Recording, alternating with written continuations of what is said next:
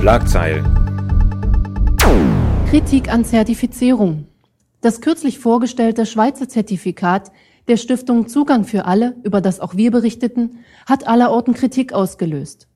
Grund für die zweifelnde Haltung gegenüber dem Schweizer und verschiedenen deutschen Modellen sind zum einen die hohen Kosten für die Zertifizierung, die wohl nur von staatlichen Einrichtungen und großen Unternehmen in Kauf genommen werden können, und zum anderen die Zertifizierung selbst.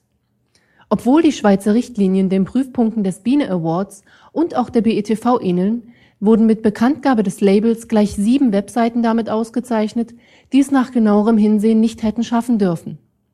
Auch vom Barrierekompass durchgeführte Vergleiche mit den Anforderungen für ähnliche deutsche Testverfahren bestätigten eine unzureichende Eignung der ausgezeichneten Webseiten. Fragen entstanden. Was bringt eine Zertifizierung? Was wird zertifiziert? Versucht die Stiftung Zugang für alle hier mit angeblich starken Beispielen zu werben? Viele haben das Schweizer Zertifikat und generelle Zertifizierungsangebote kritisch beobachtet. Kobinet-Redakteur Martin Ladstätter bringt in diesem Zusammenhang ein Zitat, das die aktuelle Situation gut wiedergibt. Ein Qualitätssiegel kann Kunden anlocken, wird aber schnell zum Boomerang, wenn nicht drin ist, was draufsteht.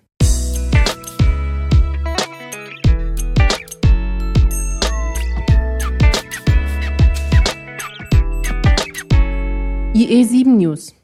Der Internet Explorer 7 steht kurz vor der Veröffentlichung. Auf dem Blog der Entwickler wurden alle Änderungen bekannt gegeben. Erik Eggert hat eine Liste der zehn relevantesten Punkte zusammengestellt. Mit dabei sind unter anderem Alpha-Transparenz für PNGs, die Integration von CSS 2.1 und 3.0 Selektoren und die Unterstützung von Minheit und Maxheit. Auch Dirk Jesse, Schaffer des YAML Frameworks, geht auf die Neuerungen ein und verweist dabei auf noch bestehende Bugs.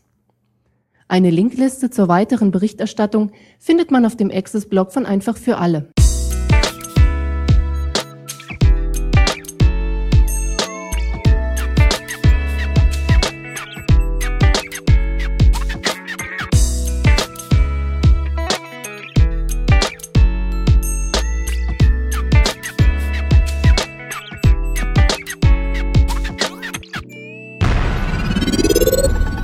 Linktipps.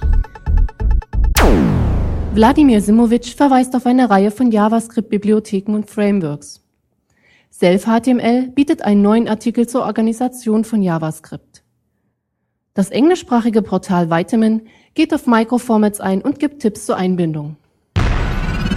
Musik. Präsentiert von Podsafe Music Network.